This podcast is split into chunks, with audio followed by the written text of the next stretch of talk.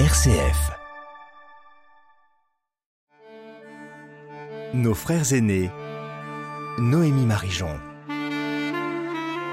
Bonjour à tous et à toutes. Les communautés juives vont célébrer un jour important, le jour de Yom Kippour, celui du Grand Pardon. Et ce jour est lié historiquement et théologiquement avec le sacrifice du fameux bouc émissaire. Pour explorer la question du sacrifice, en particulier dans l'Ancien Testament, j'ai la joie de recevoir le pasteur Guy Lasserre. Bonjour. Bonjour. Monsieur Lasserre, vous êtes docteur en théologie, pasteur, bibliste et vous avez publié en 2022 un ouvrage qui s'intitule Les sacrifices dans l'Ancien Testament chez l'éditeur Labor et Fides. Pour commencer, comment est-ce qu'on peut définir un sacrifice dans la Bible? Alors avant de partir dans la Bible, un petit mot sur le mot sacrifice aujourd'hui en, français. Le sens du mot sacrifice dépend des, contextes culturels, des époques et des langues. Aujourd'hui, on utilise surtout le mot sacrifice dans le langage courant pour parler d'un renoncement. On fait des sacrifices pour élever ses enfants, pour faire carrière, ou on attend des sacrifices euh, des soldats quand il y a la guerre. Mais le mot euh, sacrifice, étymologiquement en français, il vient du latin et il signifie sacrifier, ça veut dire rendre quelque chose sacré, le faire passer du profane au sacré, donc le faire passer du monde des hommes à Dieu. Et le sacrifice, étymologiquement en français, c'est un don qu'on fait à une divinité et qu'on lui transmet. Dans l'Ancien Testament, les choses sont un peu différentes. Il y a beaucoup de types de sacrifices différents, mais il n'y a pas de mot correspondant à notre mot français sacrifice. Alors vous parlez de quelle langue? En hébreu ou En hébreu. En hébreu. Oui, pour l'Ancien Testament, c'est l'hébreu.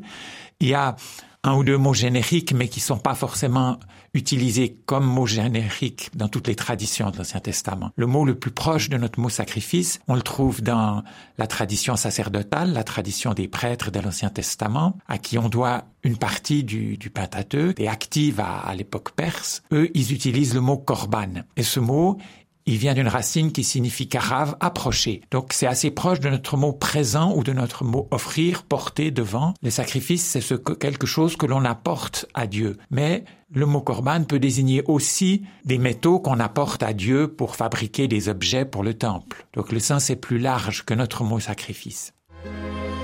RCF, nos frères aînés. Quels sont justement les, sacrifices prescrits? Est-ce que dans quels livres on les retrouve? Alors, les prescriptions de sacrifices sont surtout dans, dans les premiers livres de la Bible, ce qu'on appelle le Pentateuque, les, les cinq premiers livres, notamment dans la tradition sacerdotale. C'est cette tradition qui a la présentation la plus systématique des sacrifices, et elle présente cinq catégories de, de sacrifices au début du livre du Lévitique. Un livre qu'on lit jamais un livre qu'on ne lit plus dans le, dans le christianisme, pratiquement plus. Ces catégories, c'est d'abord l'Holocauste, qui est un sacrifice entièrement consumé sur l'autel. Tout, tout l'animal offert passe à Dieu. Ensuite, il y a les offrandes végétales, qui sont faites surtout à base de farine de céréales, que l'on offre à Dieu sous différentes formes. Une part est brûlée pour Dieu, c'est le moyen de la lui transmettre. Une autre part est consommée par les prêtres. Et puis, il y a des, les sacrifices de paix dans lesquels une part est pour Dieu, une part pour les prêtres, mais l'essentiel de l'animal est consommé par ceux qui l'offrent. On, donne une partie qui représente le don du tout, mais ensuite on le partage en communion avec la divinité. Ce repas est peu valorisé dans la tradition sacerdotal. Il est par contre très important dans le livre du Deutéronome, qui est un autre livre qui contient des lois sur les sacrifices, parce que c'est le repas qui permet de se réjouir devant Dieu des bénédictions de Dieu. Donc on donne une part dans la reconnaissance et on se réjouit de pouvoir partager le reste ensemble devant Dieu. Et puis on a encore deux catégories de sacrifices dans la tradition sacerdotale qui sont liées à la réconciliation le sacrifice pour le péché et le sacrifice de réparation.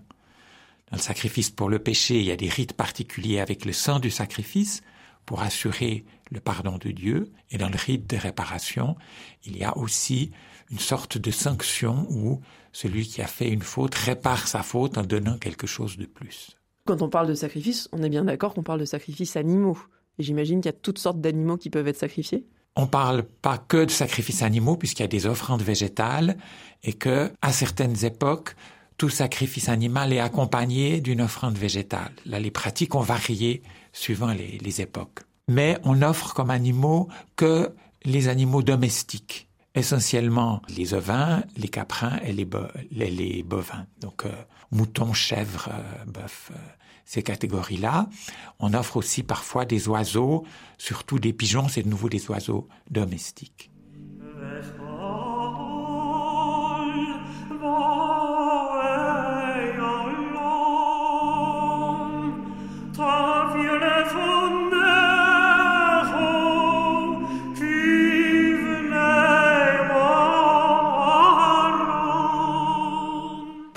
Fait des sacrifices Vous nous avez parlé de pardon, de péché. Est-ce qu'on est censé en faire beaucoup toute sa vie?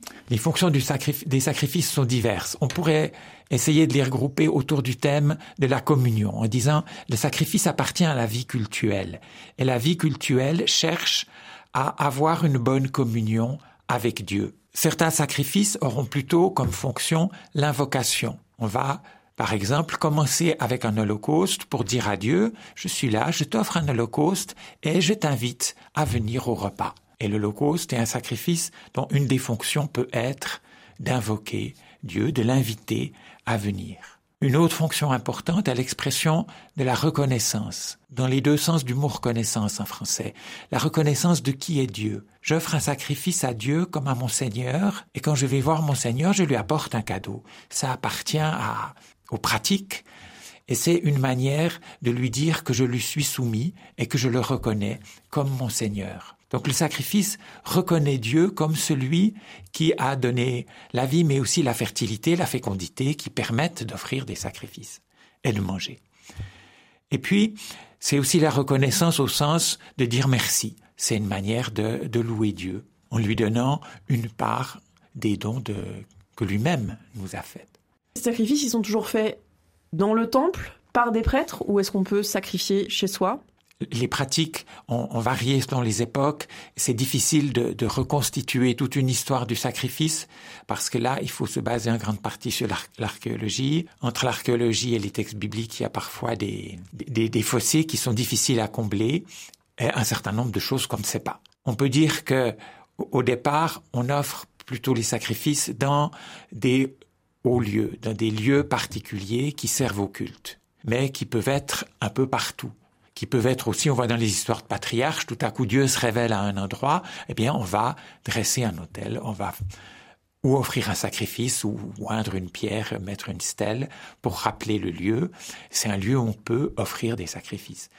Et puis après, à la fin de la période monarchique, le culte va progressivement se centraliser et ensuite il n'y aura plus un principe de sacrifice qu'à Jérusalem. Alors, il y avait encore dans les fonctions, en lien avec la communion, parfois il faut rétablir la communion. Et c'est une autre fonction des sacrifices, c'est de rétablir la communion quand elle a été perdue.